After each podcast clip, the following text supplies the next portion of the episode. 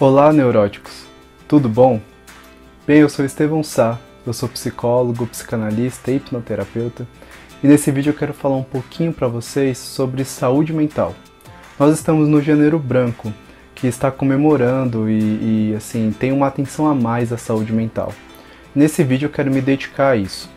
Então, para isso eu quero falar um pouquinho para vocês a respeito da importância de ter um tato e ter a forma certa de ajudar pessoas que estão passando por problemas.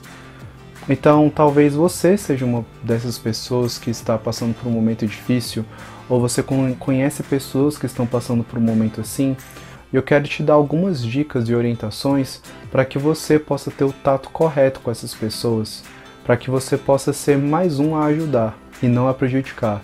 Porque, né, pessoas assim não precisam de mais pessoas para prejudicar a vida delas, assim para ajudar.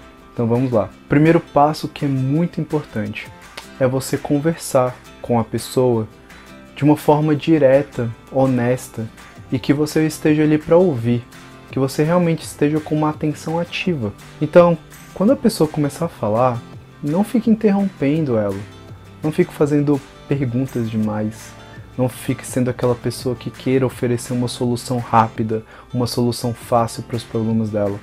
Porque saiba de uma coisa: Pessoas que estão passando por problemas como a depressão, ansiedade, síndrome do pânico, coisas realmente graves que estão fazendo com que a vida dela realmente seja prejudicada, pode ter certeza que elas já pensaram em tudo que elas poderiam fazer, ou quase tudo.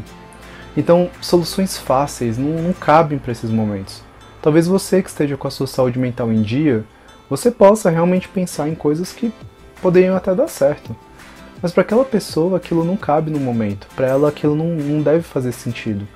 Então, primeiro, respeite o momento dela. Tenha uma escutativa. Esteja ali para ouvir e não para falar. Claro que no você pode fazer algumas perguntas para entender o caso, você pode fazer algumas indagações para entender, perguntas abertas para conseguir entender o que ela está falando. Mas o princípio básico é o respeito, a compreensão e você está ali realmente para ouvir o que ela tem para falar. Segundo passo. Quando a pessoa já falou a respeito, quando você já entendeu um pouco melhor o caso e ela já conseguiu desabafar com você ou explicar um pouco a situação, é importante você realmente apontar a direção de encaminhar ela para algum profissional da saúde mental.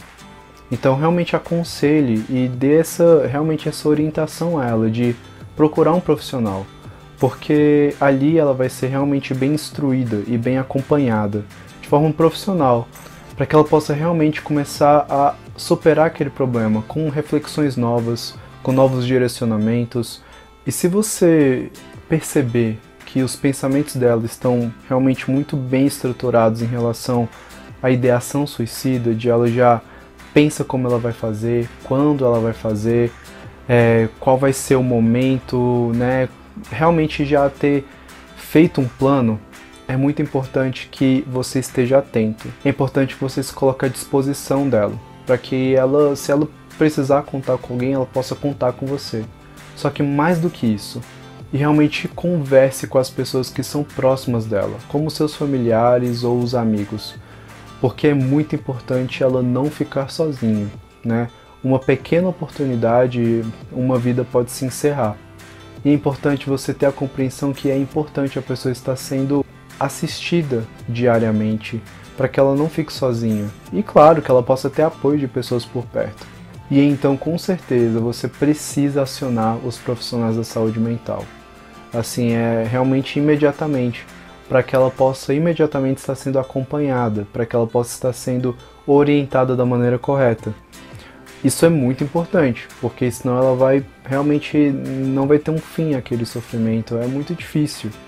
Então, cuide dela e, e esteja à disposição, acione as pessoas que estão perto dela, mais do que isso, acione os profissionais da saúde mental, isso vai ser muito importante. Tente sempre também oferecer um ambiente seguro para ela, para que ela possa realmente se sentir bem e um ambiente onde seja favorável a ela se se manter bem, ela se sentir bem. Se ela precisar de apoio, é um ambiente que vai ser favorável a isso. E claro, se a pessoa por algum motivo ela não quer conversar a respeito, se ela não está realmente afim de se abrir naquele momento, é importante que você respeite, mas que você também sempre se coloque à disposição. Se algum momento ela quiser conversar, se algum momento ela quiser ter um apoio, você pode estar ali para ajudar essa pessoa. Gente, eu estou fazendo esse vídeo até porque isso é um assunto muito sério. É um assunto que pode salvar vidas de fato. Porque eu vejo na minha atuação profissional vários pacientes, várias pessoas que já chegam lá com um problema gigantesco. Só que poderiam ter sido evitados. Poderiam ter sido tratados com muito mais antecedência e evitar o problema ter se agravado tanto. Então é importante que você leve a sério isso. Aqui no Brasil nós não temos muita cultura de se tratar, a gente tem mais a cultura de se remediar.